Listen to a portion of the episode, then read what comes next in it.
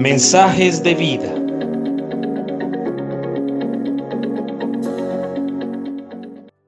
Buenos días, te saluda Nicolás Espinosa. Hoy compartiré contigo el tema Paso a Paso.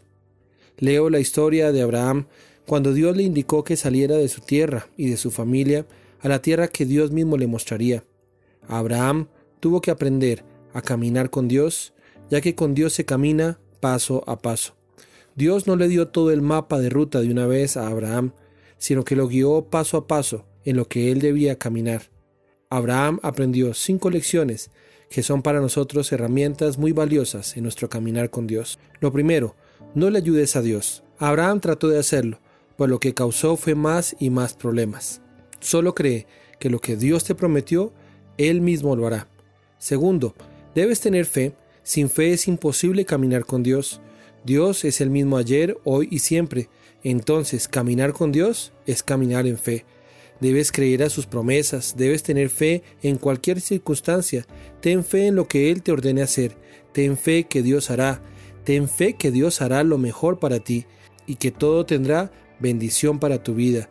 Debes creer que Dios tiene los mejores pensamientos para ti, pensamientos de paz y no de mal, para darte el fin que tú estás esperando. La tercera lección es que debes disponerte a una aventura de ideas y lógicas.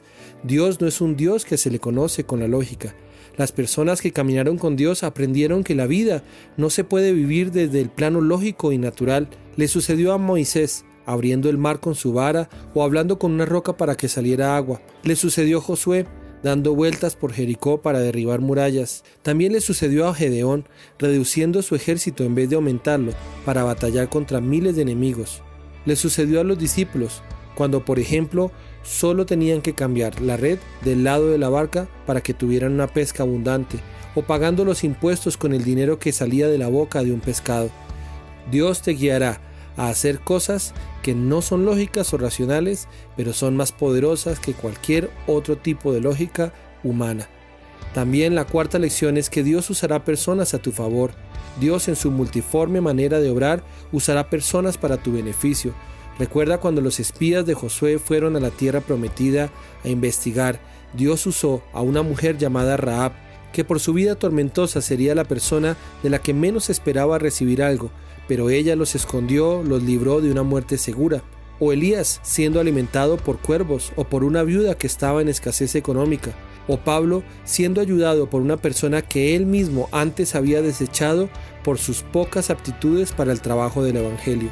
Y la quinta lección, y no menos importante, obedece.